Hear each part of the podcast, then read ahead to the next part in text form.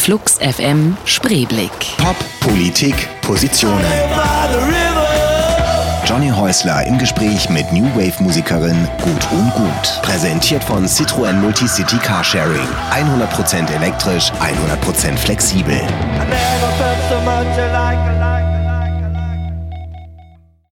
Ohne sie wäre das Berlin der 80er sicher ein anderes gewesen. Gudrun Gut. 1975 zieht sie als Gudrun Bredemann aus der verschlafenen Lüneburger Heide in die brodelnde Großstadt. Hier studiert sie von 78 bis 84 visuelle Kommunikation an der Hochschule der Künste. In dieser Zeit gründet sie gemeinsam mit Mark I Dina Testbild. Die Band gilt bis heute als Wegbereiter der neuen deutschen Welle. Zwei Jahre später folgt mit Mania D das nächste Projekt, bei dem Gudrun Gut zusammen mit vier weiteren Frauen Free Jazz mit New Wave verbindet. Musikerin, Künstlerin, Veranstalterin, Radiomacherin, Labelmacherin und noch so vieles mehr. Was Gudrun Gut alles tut, werden wir in dieser Sendung erfahren. Hier ist Flux FM Spreeblick. Am Mikrofon ist Johnny Häusler. Ich freue mich, dass ihr zuhört. Herzlich willkommen, Gudrun. Hallo. Hast du einen Garten? Natürlich habe ich einen Garten. Natürlich. Und merke, nur die Harten kommen in den Garten. Ähm, bis, also äh, doch, bei Garten können wir schon noch mal kurz bleiben. Hast du so ein grünes Händchen? Kennst du dich da aus? Nein. Ich bin ja der totale Loser, was das angeht. Ich habe auch nicht unbedingt das grüne Händchen, leider Gottes. Aber Äh. ich, ich, ich übe, ich versuche. Wer kümmert sich dann? Na, ich, ich, ich lerne das gerade. Okay. Also, ähm, das macht mir auch sehr viel Spaß und äh, bin noch nicht so wahnsinnig erfolgreich, aber es wird immer besser. Bist du da so ein Buchmensch oder wie lernst du? Wie lernst du überhaupt den Nee. ganzen Kram, den du machst? Nee, ich bin total learning by doing. okay, einfach Do it yourself, ja.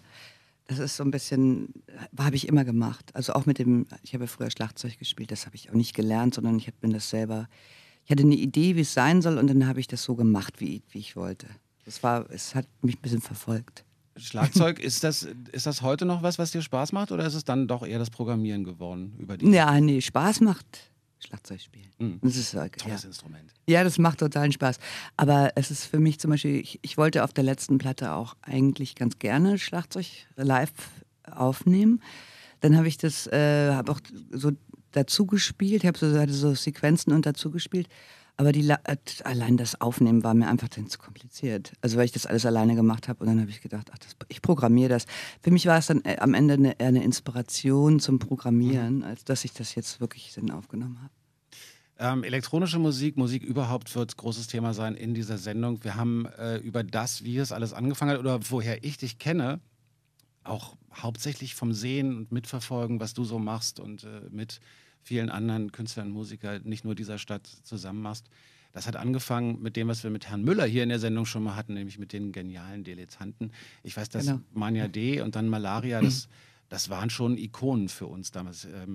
Oh, come on. Nee, aber ist wirklich wahr. Also ich war ja in dieser, in dieser Punkrock-Pop-Welt eher verhaftet irgendwie, aber man hat da schon immer auch so ein bisschen neidvoll zu denen geguckt, die tatsächlich richtig echte Kunst gemacht haben. ähm, nee, es war. Ja. Wie habt ihr, ähm, ihr wart damals äh, bei, bei Malaria, wart ihr zu dritt, ne? Nee, Mania D war Beate Bartel, Bettina Köster und ich und teilweise auch noch andere dabei. Und, das, und später Malaria waren wir zu fünft. Habt ihr das damals so bewusst gemacht, ähm, diese, diese Dekonstruktion auch von dem, was, wir, was man kannte, so aus der Musik, oder war das eher so ein Prozess, der, der passiert ist? Also das, für mich war das, es ging bei mir ja los mit Dina Testbild. Das war meine erste Band.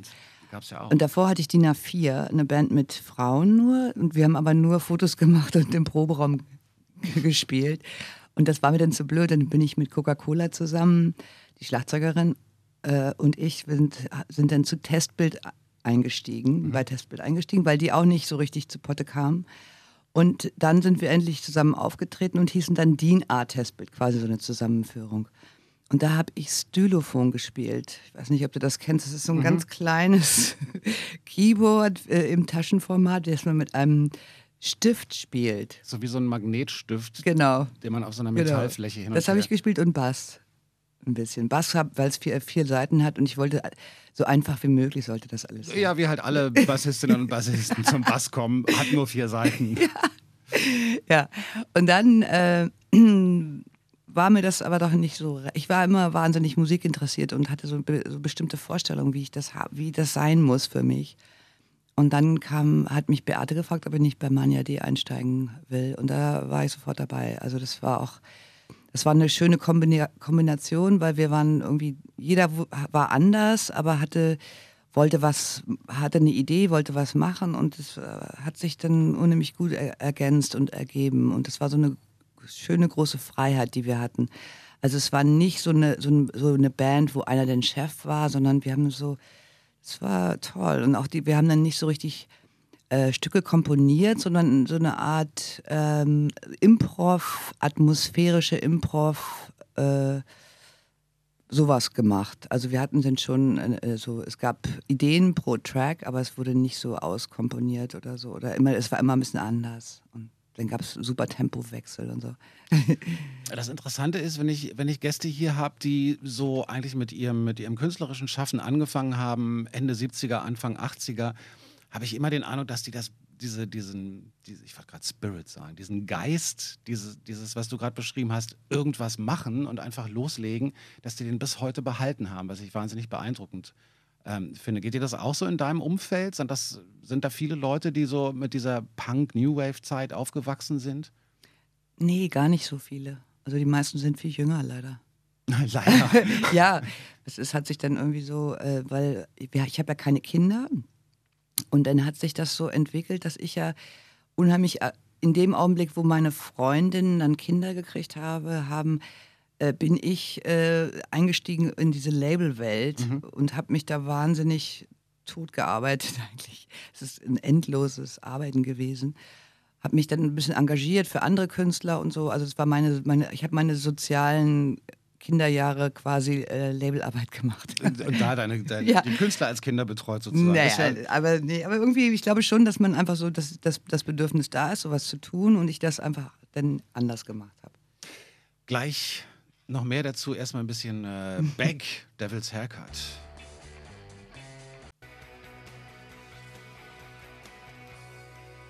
Natürlich viel Musik, auch von Gudrun Gut in dieser Sendung. Ähm, das war Annika. Musst du mir was zu erzählen? Kenne ich nicht bisher.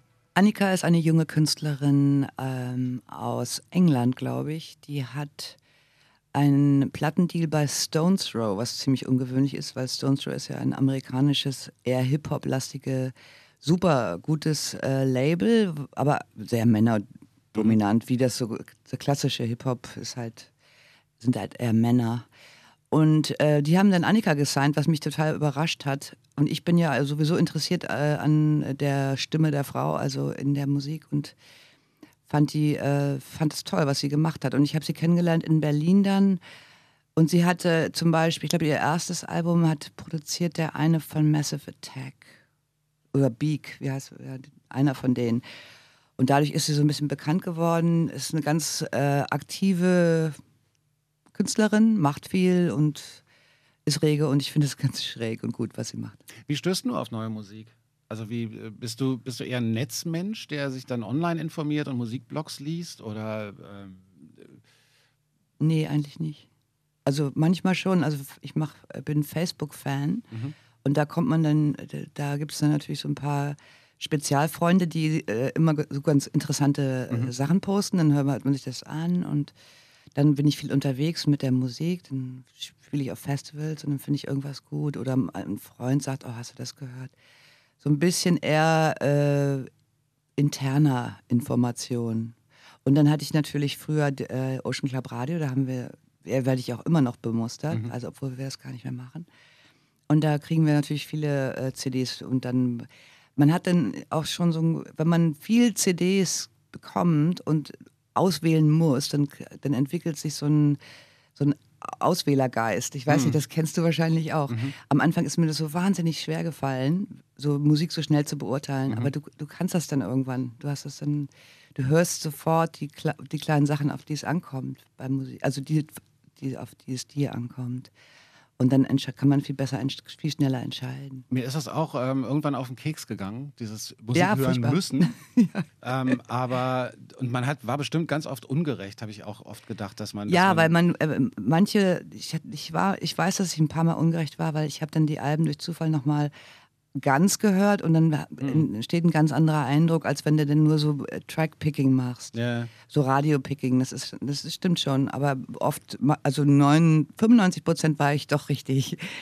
Und es ist trotzdem auch immer das Gesamtpaket gewesen. Also das ist so, was mir immer noch, ja, obwohl ich ja das Internet durchaus nutze, aber es fällt mir immer noch schwer. Ich finde, dass bei, bei, einem Künstler möchte ich auch das Gesamtpaket sehen irgendwie. Und also beim, beim Vinyl war das natürlich noch schöner. ähm, ja. Aber bei einer CD irgendwie, da kommt es dann bei mir schon immer darauf an, wie ist das gemacht, wie präsentieren sich die selber und dann, ja. na klar, hört man die Musik. Aber das fand ich zum Beispiel ganz gut bei MySpace, muss ich sagen. Obwohl mhm. jetzt ist es ja total out. Aber da habe ich auch unheimlich viel Musik kennengelernt aus anderen Ländern, aus viel aus Argentinien auch. Äh, total interessante Künstler, weil man dann auch ein bisschen mehr gesehen hat, was sie interessiert, wo sie herkommen, mhm. wie sie sich darstellen mhm. und so. Es ist aber inzwischen total durch. Naja. ja, MySpace, MySpace ist nicht mehr so richtig. Nee. Das stimmt. Und bei Last.fm ist, wird mir irgendwie, bin ich in irgendwie einem komischen Radio, wo, wo, Sachen drin sind, die ich nicht mag und das nervt mich dann. Mich hat das, äh, Last.fm hat mich nie so richtig gekriegt, muss ich zugeben. Ich bin da, ich fand es am Anfang ganz toll und dann bin ich da, hat mich das total genervt, dass ich plötzlich so Sachen, die, die ich nie hören würde, in meinem Radio hatte. Das fand ich doof. Was, was benutzt du noch so online? Hype Machine? Nö. Nö? Ähm, Nö. Was gibt's noch? Discogs? Discogs, ja. Ich habe ja für bei zur Kippenberger Ausstellung so eine äh, Musikzusammenstellung gemacht. Haben sie mich gebeten äh, aus der Zeit, weil ich da auch ja, aktiv war im SO36 zu seiner Zeit dort. Und da habe ich mich, äh, musste ich, ich dachte, ich hätte alle Platten, aber ich bin inzwischen doch einige Male umgezogen, denn das war 1979. Und ich habe einfach nichts mehr gehabt. Und dann musste ich das alles wieder zusammensuchen. Ich wusste ja ungefähr, was ich haben wollte, was mhm. damals irgendwie relevant war für mich und für, für die Szene so ein bisschen. Und dann war ich, bin ich wirklich bei Discogs gelandet, weil das ist am besten dafür. Mhm. Also ist der wirklich der Superhändler. Da kriegst, kriegst, kriegst du fast alles. Ganz großartig, fand ich. Viel besser als iTunes dennoch.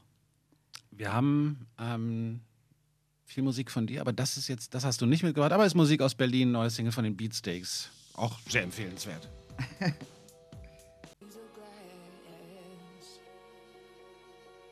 Und wieder Musik, die Gudrun gut mitgebracht hat. Nathalie Berice, geht es noch weiter? Steht nee, Nathalie Berice. Ehemals TBA. Die hat früher Aha, auf Max okay. Ernst veröffentlicht als TBA. Und Nathalie Berice ist eine wahnsinnig tolle Künstlerin aus Georgien. Die kommt aus Tbilisi. Und ich finde sie ganz großartig. Also, die ist eine, so, eine Solo-Producerin, was es ja irgendwie wenig gibt, wovon es wenig gibt. Leider. Und die macht das alles, äh, produziert das fertig, gibt mir das Band und das ist es dann. Das ist genau, ist nämlich auch bei euch erschienen. Ja, ähm, bei Monika. Bei Monika. Und ähm, wie, wie läuft denn das ab? Also du hast jetzt gerade schon gesagt, die gibt euch dann das Band, aber so als Label, was, wie, wie funktioniert das mit euren Künstlern? Müsst ihr da auch äh, erstmal Geld auf den Tisch, damit die produzieren können? Oder das ist heute nicht mehr so. Gibt es gar nicht mehr? Ne? Nee, ne? das gibt es nicht mehr. Also vielleicht gibt es da noch ein paar Labels, die sich das leisten können. Also in dem Augenblick, glaube ich, wo du als Künstler sagst, dass du über 20.000 Platten verkaufen kannst, dann kannst du vielleicht auch einen Vorschuss kriegen. Mhm. Aber das ist sehr, sehr schwer geworden. Und die meisten äh, bieten einfach an, dass sie das eben in Vertrieb stellen und sich darum kümmern, ein bisschen Werbung machen. Mhm. Und das war es dann schon auch Tour-Support, das gibt es nicht mehr. Also es ist schon äh, ein ganz anderes Zeitalter für Künstler inzwischen. Deswegen, ähm, ich bin ja jetzt auch im Musikboard. Und da haben wir uns jetzt, kümmern wir uns ein bisschen darum, dass, dass es auch ähm, eine, dass es eine neue Künstlerförderung gibt in mhm. Berlin, weil das ist extremst wichtig. Das hat England und äh, England schon seit Jahren.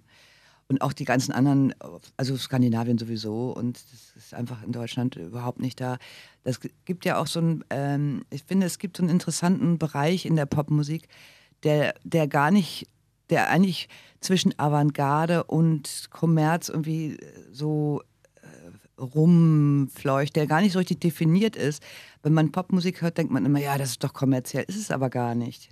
Popkultur ist ja ist ein viel größerer Begriff. Ja, und selbst wenn, also auch das hat ja seine Berechtigung dann. Absolut, aber es muss ja absolut. nicht immer sein. Ja, absolut, absolut.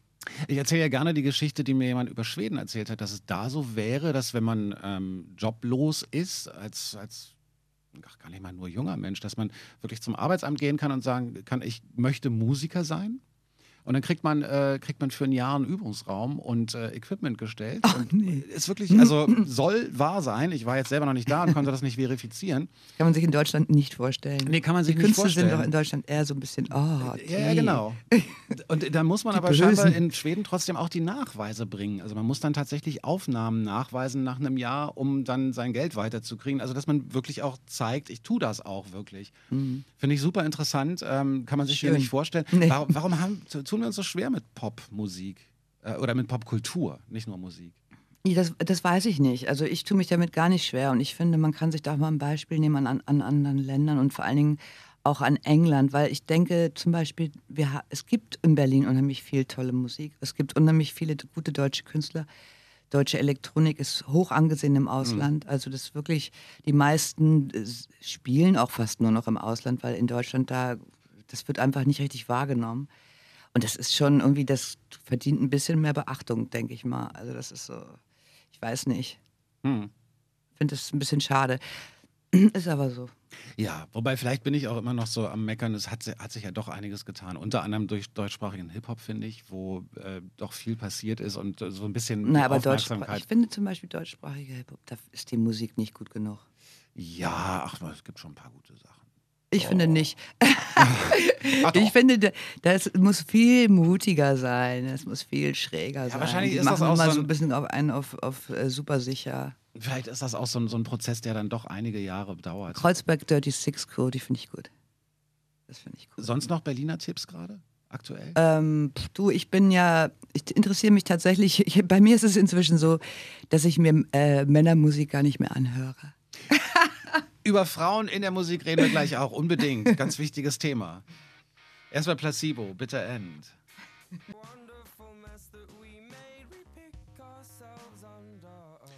Nicht nur Musik, äh, die Gudrun Gut mitgebracht hat in dieser Show, sondern natürlich auch Musik, die sie gemacht hat. Ähm, Greie Gut, Fraktion, wir bauen eine neue Stadt. Mhm. Das ist ein Projekt mit äh, Antje Greie, AGF, die auch äh, eigentlich international renommierte Elektronikkünstlerin, die, äh, die meistens in England spielt und so, die man aber in Deutschland dann echt nicht so gut kennt. Und wir haben uns kennengelernt in Moskau auf einem Konzert. Wir haben beide, beide auf einem Festival gespielt. Ich kannte sie von früher aus Berlin, die hat bei KTO auch gearbeitet. Und dann haben wir äh, uns unterhalten, dass wir so gerne in den Baumarkt gehen und bla. Und dann, dann hatte sie einen Auftrag vom BBC ähm, Late Junction, eine Kooperation mit einem Berliner Künstler zu machen. Und sie wollte aber mit einer, mit mir das machen, mit einer Künstlerin. War ein anderer Vorschlag, fanden sie auch super. Und dann haben wir angefangen, vier Stücke gemacht. Und da war zum Beispiel dieses Stück schon dabei. Und dann haben wir gedacht, das ist so toll, dass wir ein Album draus machen müssen. Ähm, Und das, da, so ist das entstanden. Und diese Coverversion ist ja eine Coverversion von Palais Schaumburg Schaumburg, ausgerechnet. Aber ich finde Wieso das. ausgerechnet? Na, weil äh, mein Partner Thomas Fehlmann ja nun bei Palais Mhm. Schaumburg ist. Und äh, ich dann auch 80er-affin dann dadurch, das kommt dann da auch wieder mit rein. Und Antje kannte das gar nicht. Mhm. Die ist ja im Osten äh, groß geworden, in dem Tal der Ahnungslosen heißt es, glaube ich. und kannte, äh, hat da, fand das dann super und wollte das äh, machen gerne. So, Ähm, Palais Schaumburg auch spannend. äh, Das muss ja, ich war nicht da bei diesem Konzert vor wie vielen Monaten? die spielen Naja, noch mal in Berlin. Dann muss ich hin, weil alle haben Äh, erzählt, wie Festsaal toll das Kreuz, war. Kreuzberg spielen die. Ist das eine, weißt du, ob das eine, ist das jetzt eine längere Geschichte oder trotzdem immer so? Die machen die ganze Zeit. Wir haben auch letztens, ich, als ich in Paris gespielt habe, haben sie zufällig auch in Paris gespielt. Aber sag mal, wo spielst du nicht? Das ist ja, als ich in Moskau war, bin ich viel in Paris unterwegs, War, ja, ja. ich mag schon. Ich, also ich, das ist ganz toll. Ich, dadurch, dass ich auch so eine lange Pause gemacht habe, äh, ist das, war das irgendwie eine schöne Sache, dass ich dann plötzlich, ich kann jetzt überall wieder hingehen. Ich habe es noch nicht so richtig abgegrast. Letztes Jahr war ich in Lima auch, habe ich gespielt. Da, da sind die meisten Malaria-Fans auf der ganzen Welt. Cool. Das fand ich echt total schräg, weil äh, da gibt es gar keinen Vertrieb und gar nichts. Aber Malaria Big Time. Neubauten, ach egal. Echt? Ja. das war ganz toll. Kamen sie mit T-Shirts, Malaria-T-Shirts, Irre. selbstgemachten. Wie läuft das dann? Übers Netz oder? Keine Ahnung, ich weiß es nicht. Das ist irgendwie, das sind dann ein paar, wie so damals die Informationen gelaufen sind. Ein paar interessieren sich unheimlich und äh, machen dann Radio und spielen das und ich, keine Ahnung. Irre. Apropos Radio. Und ich mache aber gar keine, ich habe ja gar keine, ich spiele ja gar keine Malaria-Tracks. Also so, ich spiele, mache ja mein Solo-Programm eigentlich. Aber die waren trotzdem total begeistert, fanden sie super. Cool. Apropos Radio, äh, du hast auch gerade schon mal Thomas Fehlmann erwähnt und ähm, Radio ha hast du jetzt wie lange gemacht? Also wir haben seit Radio, äh, seit dem Beginn von Radio 1 hatten wir Ocean Club Radio dort. Das ist 1997. 97. Bis Also letztes Jahr. Anderthalb Jahrzehnte. Ja. Und jetzt haben wir dann äh, quasi aufgehört. Vermisst du das? Nee, ich vermisse es nicht. Nein, es war toll und alles, aber ich habe auch so viele andere Sachen, die mich interessieren und die ich gerne mache. Und vor allen Dingen äh, war es auch, wenn man das dann so, das ist immer so ein permanenter Druck, man muss sich dann immer mit Musik auseinandersetzen.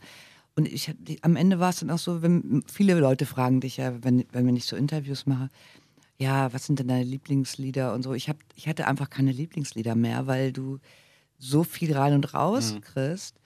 Und ich habe es immer noch nicht. Ich, ich, langsam aber sicher komme ich wieder zu meinen Lieblingsliedern. Und das möchte ich gerne. Mu- Musik hören, weil man sie hören will. Ja. Nicht, weil man sie hören muss. Aber man merkt sofort deine Radioerfahrung, weil was ganz Tolles, ähm, das, wir veröffentlichen diese Sendung ja auch hinterher als Podcast. Und dann gibt es äh, viele Leute, die immer schreiben, ja, die Stimmen, das, äh, das rutscht immer weg und so. Liebe Hörerinnen und Hörer, das liegt meistens daran, dass äh, diese Mikros, die wir hier haben, sind wirklich so, dass man direkt reinsprechen muss. Man ist auch ziemlich dicht davor. Wenn jetzt hier Gäste sind, die kaum Radioerfahrung haben, dann gehen die öfter mal beim Reden so ein bisschen vom Mikro weg und hört man sie nicht mehr, so wie ich das gerade vorgemacht habe. Und dann winke ich immer so, und immer, mhm, aber man will ja die Sendung auch nicht winkend verbringen und dann drehe ich das Mikro immer lauter und so. Jedenfalls führt das dazu, dass es halt merkwürdig klingt. Bei Gudrun passiert das nicht, ähm, weil Einmal sie die Erfahrung kurz. hat. nee, du, du, das ist irre, weil man, man sieht, dass du dein Gesicht nicht bewegst, sondern die Augen bewegst. Und das ist so ein Zeichen dafür, dass ähm, Radiomenschen wissen, dass den Mund nicht vom Mikro wegbewegen. Hervorragend. Also diesmal wird es keine Beschwerden geben über, ähm, gut. Über die, über die Hab ich ja was richtig Mikroqualität. Natürlich, Nein, wohl nicht als einziges. Ähm, wo waren wir denn? Ach, wir machen erstmal nochmal Musik und dann reden wir mal über Frauen in der Musik. Oh, ja. äh, das hier sind keine Frauen, das sind Primal Scream. Wobei die immer tolle Backing-Gesänge haben, aber das ist nicht das, worüber wir reden wollen. Flux FM Spreeblick, heute zu Gast Gudrun Gut und zwar nicht nur in Person, sondern auch musikalisch, in diesem Fall ähm, unter dem Namen Ocean Club, zusammen mit Inga Humpe, Butterfly. Als wir gerade drüber geredet haben, habe ich diesen äh, riesen Fauxpas ge gemacht und habe gesagt, von der Compilation und dann hast du gesagt, Quatsch. Das Nein, das ist ähm, diese, diese CD, die du vor dir hast, das ist äh, Gudrun Gut, Members of the Ocean Club. Das ist ich plus diverse Kollaborationen. Das wurde damals total missverstanden, weil das hat, hat ich, ich kam gerade von dem Band sein und wollte gerne Solo machen, aber eigentlich wollte ich gerne mit Leuten arbeiten und deswegen ist es so, so ist es ja entstanden. Heutzutage ist es, machen das viele, das ist irgendwie relativ häufig. Damals war das noch, das, das wurde als Compilation gehandelt. Aber es ist, hat ja, ist ja alles ein Guss. Es hat, Johnny Klimek hat das auch dann produziert, weil ich, ich die Sounds nicht, also ich konnte das nicht alleine machen. Dass das einfach in sich so ein bisschen stimmig ist als Ganzes. Und Inga Humpe, tja, die kenne ich natürlich auch aus den 80ern. Wir waren damals nicht gerade befreundet und äh, haben uns dann aber in den 90ern in der äh, Techno-Welt quasi wiedergefunden und auch schätzen gelernt. Also sie ist auch echt eine Arbeiterin. Also, Ja, unbedingt. Und das war schön mit ihr zusammen. Es hat Spaß War, gemacht. war unser erster Gast in der allerersten äh, Flux FM Spreeblick-Ausgabe im September, glaube ich, war es. ah ja. Und das war auch toll. Also wahnsinnig viel interessante Geschichten natürlich auch zu erzählen. Ja, Ingas. Techno hat dann schon doch nochmal so an so Leute aus diesen verschiedenen Szenen Berlins zusammengebracht, ne?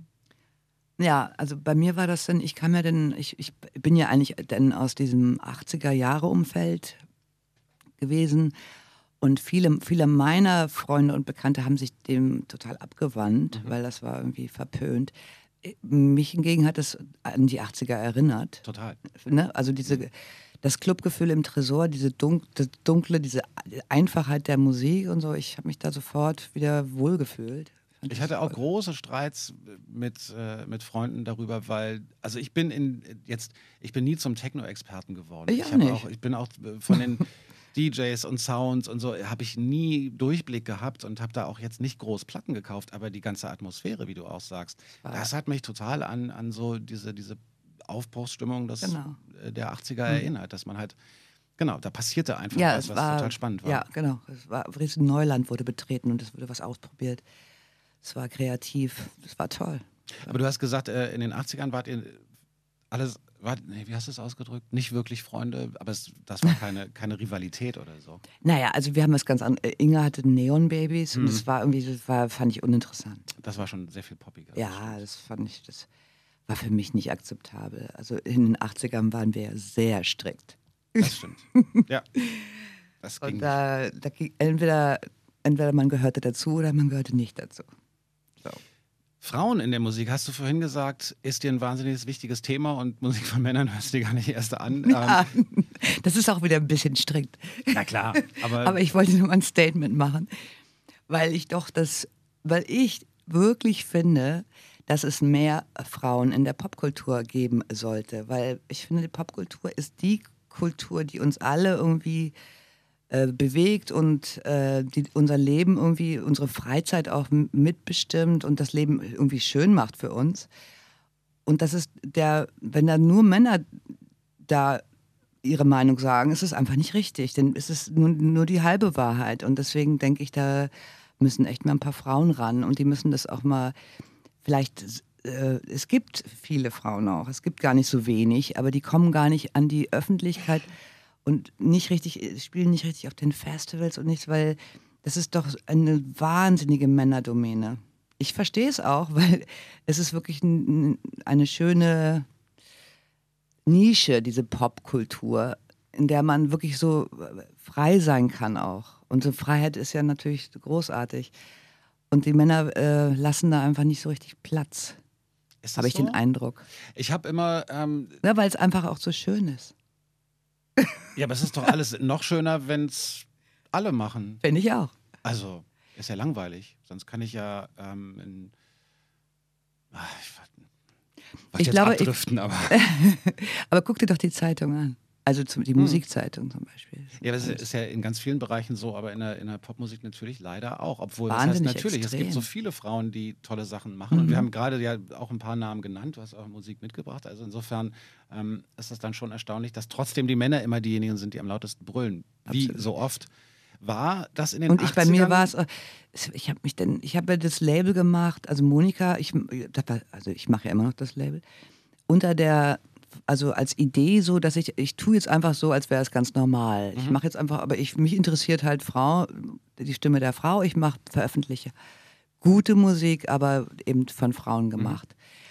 Auch, zu, auch einfach so, so zu tun, als ob das normal ist. Aber das ist, es war dann in jedem Interview, warum veröffentlichst du Musik von Frauen? Das wurde ich gefragt. Die Labels, die nur Männermusik ver veröffentlicht haben, wurden das nicht gefragt. Das sind die Punkte, Das sind die, die dann Punkte, spannend sind. Genau. Warum, also, warum fragt man das überhaupt? Ja, weil Aber- es eben, eben totale Ausnahme ist und das nervt. Ich habe damals nicht darüber.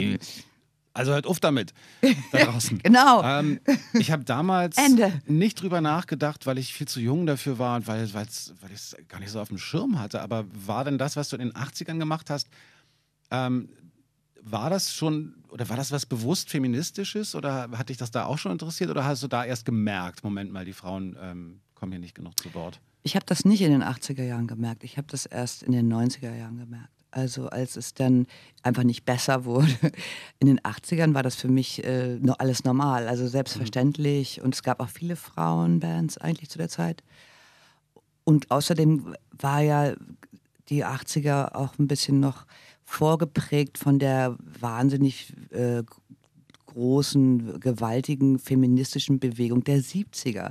Ich meine, ich, ich erinnere mich noch, dass ich als Teenager mehrere Frauen, also Courage und Emma zur Auswahl hatte quasi. Also man konnte sich, und dann gab es noch eine feministische Zeitung für Fi Film, experimentellen Film und sowas alles. Ich hatte, also da gab es in Berlin einiges und es wurde auch alles diskutiert in der Wohngemeinschaft. Das, das Gender-Thema war in jedem bei jeder Disku Dis- Diskussion eigentlich da. Das, so erinnere ich mich an die Ende 70er, 80er Jahre Berlin. Es war politisch sehr äh, aktiv. Aber das ist spannend, äh, da mal so die, die verschiedenen Sichtweisen abzugleichen. Ich glaube, für mich als ja, Schüler zu der Zeit auch. Ähm, ich war ja ein bisschen älter, bin ja ein bisschen älter. Wir sind ein bisschen auseinander. Ja. Ne? Ähm, aber so, so ein paar Jahre können dann was ausmachen in der Zeit, Ja. ob man jetzt 14 oder 16 ist, macht dann schon Absolut. einen Unterschied.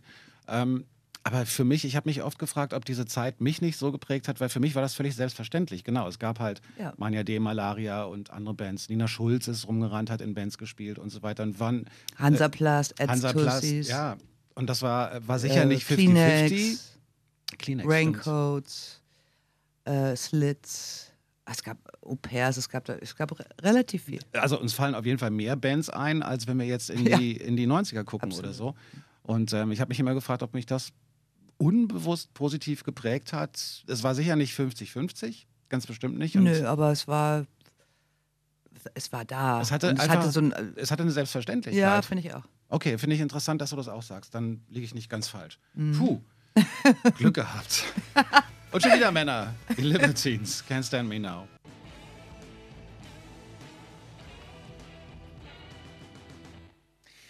Lass uns noch ein bisschen bei den Frauen in der Musik bleiben. Du reist viel, ähm, bist viel unterwegs.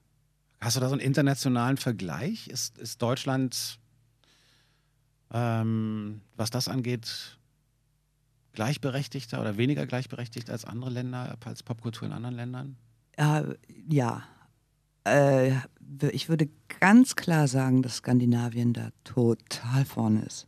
Warum sind die in so vielen Sachen total vorne? Ja, weiß ich auch nicht. Also das ist äh, großes Genderbewusstsein. In Skandinavien habe ich auf einem Festival gespielt, wo die Main Acts alle weiblich besetzt waren. Und in, das habe ich erst später gemerkt, also Laurie Anderson, Diamanda Galas, bla.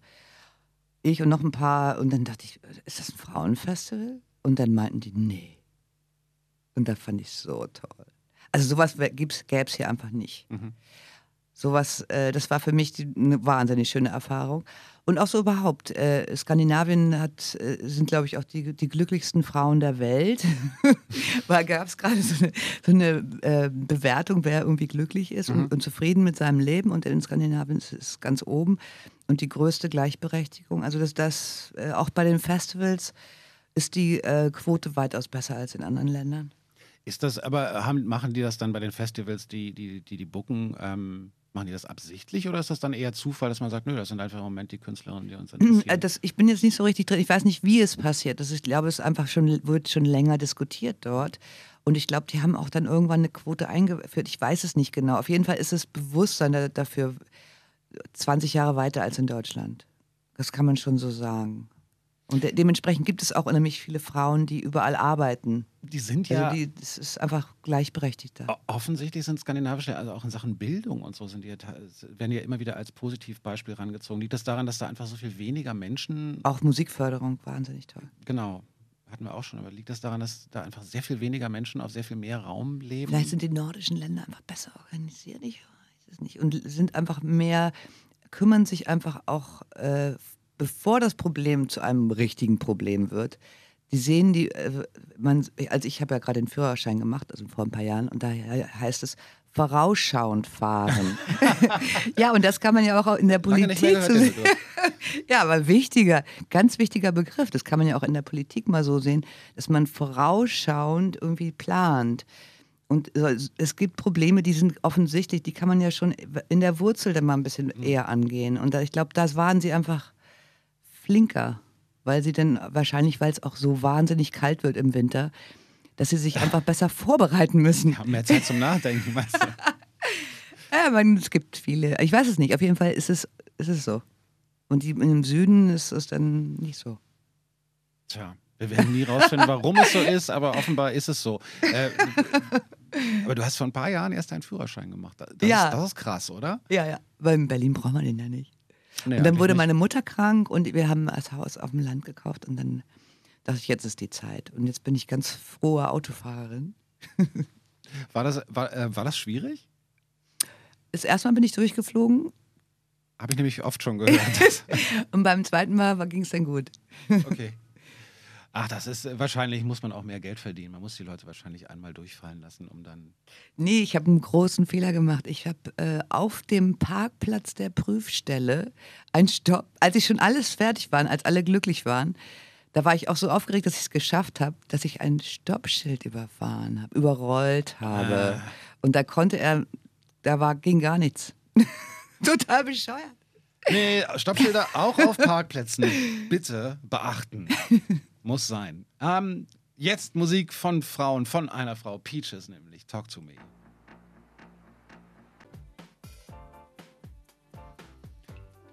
Hattest du vorhin schon erwähnt, die Kollegin Barbara Morgenstern? Dann mhm. noch ein paar Sätze dazu? Ja, Barbara, Barbara Morgenstern ist eine außergewöhnlich gute Künstlerin. also mit der arbeite ich schon sehr lange zusammen, seit 1998. Also das war mit, dem, äh, mit der Wohnzimmer-Compilation auf Monika habe ich sie entdeckt bei einem Wohnzimmerkonzert, wo sie solo einfach Orgel gespielt hat und gesungen und seitdem arbeiten wir zusammen.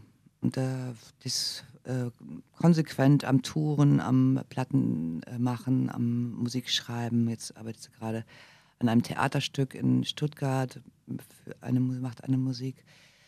Äh, ganz äh, ernsthaft, ernstzunehmende, tolle Künstlerin, finde ich. Ich hatte neulich äh, Christoph Ellinghaus hier von City Slang, der so zum Thema Internet und Musik, du hast ja vorhin auch erzählt, dass es äh, schon sich sehr stark verändert hat und auch schwieriger mhm. geworden ist, aber der meinte, ach, er ist eigentlich ganz happy, weil er kann übers Internet eigentlich sein Vinyl viel besser verkaufen, als es früher der Fall war. Ähm, das, das Vinyl, also so ein, so ein, so ein er hat unterschieden zwischen Casual-Musikhörern, die dann halt Spotify nutzen oder so, um ein bisschen im Hintergrund mhm. zu hören. Und die Leute, die wirklich dann einzelne Künstler unterstützen wollen, die würden sowieso losgehen und das Vinyl kaufen. Macht ihr Vinyl? Ja, ne? ja, und das Vinyl hat wirklich irre angezogen die letzten Jahre, das stimmt schon. Plötzlich wollen alle Vinyl haben. Ja. Und müssen dann auch Wir wieder Hardware kaufen. Immer. Ich wollte nämlich neulich meinen Plattenspieler dann woanders aufbauen und stellte fest, kriege ich an diese ganzen Anlagen, die man heutzutage hat, gar nicht mehr ran. Ich brauche ja ah. dann irgendwie noch einen Verstärker oder wenigstens ein Mischpult ja, oder, oder. Total anstrengend. Aber ich will das auch wieder aufbauen. Ich finde auch nach wie vor, gebe ich dann lieber das Geld aus für dieses Produkt Vinyl. So viel größer. Ja, und das ist dann, ich mag auch gerne die zwei Seiten, dass man dann irgendwie nicht, auch nicht so lange durchhört. Es ist dann nicht so ein großer Sack von Musik, sondern es sind dann irgendwie äh, 25 Minuten höchstens. Und dann muss man sich bewegen und es umdrehen. Das ist ganz schön, finde ich. Außer man liegt im Bett. Ja, das ist dann schlecht. Dann immer genervt. Das geht nicht. Ja, das, ich erinnere mich. ja. Genau, ich mich auch. ähm, Vinyl hat seine Vor- und Nachteile. Hattest du so einen Single-Wechsler? Ja, nee, mein Bruder super, hatte oder? das. Mein Bruder hatte das früher. Das ganz automatische. ja. Genau, also wir können das ja für die, für die Jüngeren unter euch mal erklären. Es gab, äh, wenn man so Vinyl-Singles, also diese 7 Inches, wo nur ein Stück pro Seite, meistens, außer man hat eine Punkband gehabt, die es geschafft hat, 13 Stücke pro Seite drauf zu packen, aber meistens ein Stück pro Seite, halt die Single eben. Ähm, da gab es dann so, so Wechselaufsätze, wo man so zehn Stück übereinander stapeln konnte und dann hat so ein Mechanismus, die so einzeln runterfallen lassen. Genau, und manchmal plumpsen sie alle auf einmal. Genau, dann macht das Krach und dann, naja. Ach ja, unsere Erinnerung an Vinyl, aber das kommt wieder. Und das ist, das ist jetzt äh, kein Gequatsche von, äh, von Menschen, die es noch von früher kennen, sondern Vinyl kommt tatsächlich bei Menschen, die gerade Anfang 20 sind. Mhm. Was ich ganz spannend finde. Ähm, Jetzt habe ich gerade das Thema vergessen. Aber gleichzeitig äh, geht die CD auch weg. Also das ist mir also ich habe ja erzählt, ich war in Lima letztes Jahr, habe da auch einen Workshop gegeben und habe den Girls gesagt, sie sollen äh, so einfach Musik mitbringen oder CDs mitbringen von Musik, die sie gut finden, um, um sich mal so kennenzulernen.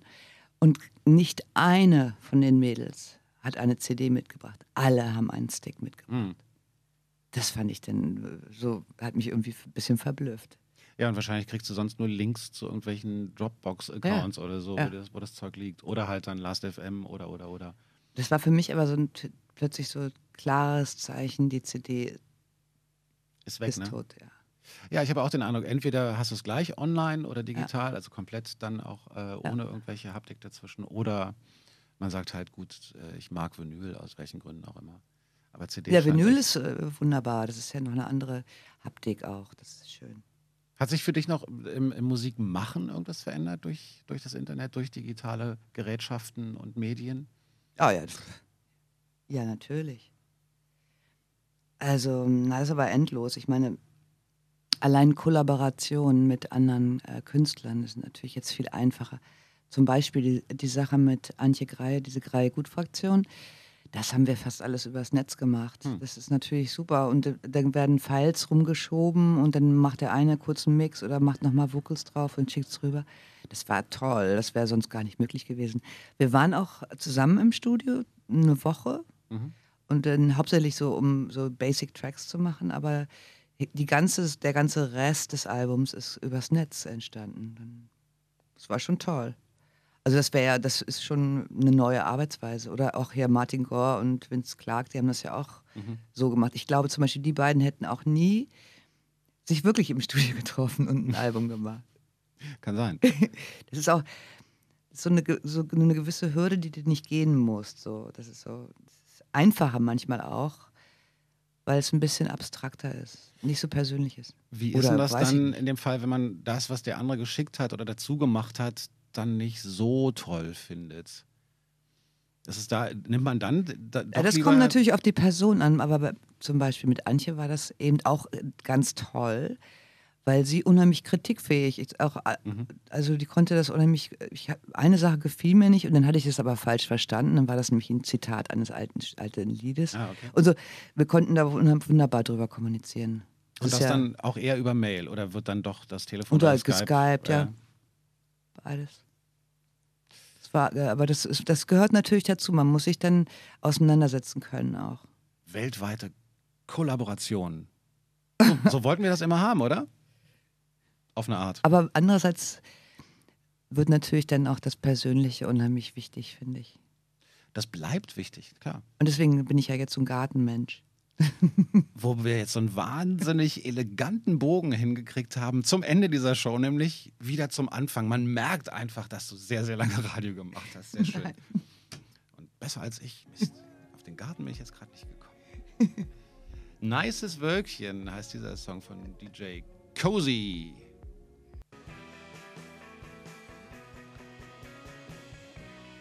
Musik von Gudrun Gut, Tiger und damit sind wir schon am Ende dieser Show. Ähm, was steht an bei dir? Was kommt jetzt? Was kommt jetzt? Ähm, ja, ich spiele dieses Wochenende in Hamburg am Pudelclub Festival. Dann spiele ich in Köln auf der CO Pop und in Berlin. Also sind, im Augenblick habe ich nur deutsche Konzerte, was mich sehr freut, es eher selten ist eigentlich. Und dann habe ich noch eine Zusammenarbeit mit Jochen Irmler, die ich gerade am Start habe, von Faust. Oh. Mit dem ich angefangen habe aufzunehmen und da wird noch weiter gebastelt. Das klingt spannend. Und das ist auch ganz analog, weil er ist derjenige, der ja seine, seine Orgel irgendwie selber gebaut hat quasi und mhm. der kann die auch nicht transportieren. Das heißt, ich muss kommen. Wo sitzt der? Der sitzt in Scheer in der, in der Nähe von Sigmaringen. Die haben dann ein wahnsinnig tolles, riesiges Studio, was man auch buchen kann. Also absolut zu empfehlen für eine größere Band. Es ist größer als das ehemalige Hansa-Studio. Es ist wirklich toller Raum. Wahnsinnig toll. Und unheimlich viel analoge alte äh, Geräte da. Ich wollte gerade sagen, da steht bestimmt einiges an Legenden. Wahnsinn, rum. ja. Ganz toll. Ach, das mag ich ja dann auch, wenn Leute so ähm, ich habe neulich darüber nachgedacht, was, was ich in meinem jungen Leben schon alles immer wieder verkauft habe, wenn man so dann sich doch irgendwas geleistet hat an ja. Instrumenten oder so, also auch Gitarren. Und dann brauchte man aber das Geld und dann hat man sie wieder verkauft. Und man heute das denkt, Geld Mist. war immer knapp. Und ist es ja irgendwie auch immer noch, wenn ja. wir ehrlich sind. Man kann nicht genug davon haben. Aber ist es vielleicht nicht mehr ganz so anstrengend wie es war in dieser Zeit. Aber ach, jetzt sind wir in einem völlig blöden Thema gelandet, weil es war auch egal, oder? Es hat alles funktioniert und hat Spaß gemacht. Ja, total. Wir wollen keinem da draußen. Ich war, ich habe das auch, ich habe mein Leben sowieso nie als Marketingplan gesehen. Nee, funktioniert auch nicht. Nee. Das Leben ist kein Businessplan. ähm, Gudrun, vielen, vielen Dank, dass du hier warst. Es war mir eine besondere Freude. Das ist schön. Weiter viel äh, Erfolg mit all dem, was du vielen tust. Dank. Und äh, guckt es euch mal live an. Hört es euch an, guckt es euch an. Und ähm, ja, Berlin ist äh, zur Shit Parade im Juli. Im Juli. Im Ritter Butzke. Okay, das kennen wir auch. Da wird Flux FM sicher auch noch was zu machen. Ah, toll. Zum Abschluss hier The Go Team. Huddle Formation ist bei Flux FM Spreeblick. Mein Name ist Johnny Häusler. Schön, dass ihr dabei wart. Bis zum nächsten Mal. Tschüss. Tschüss.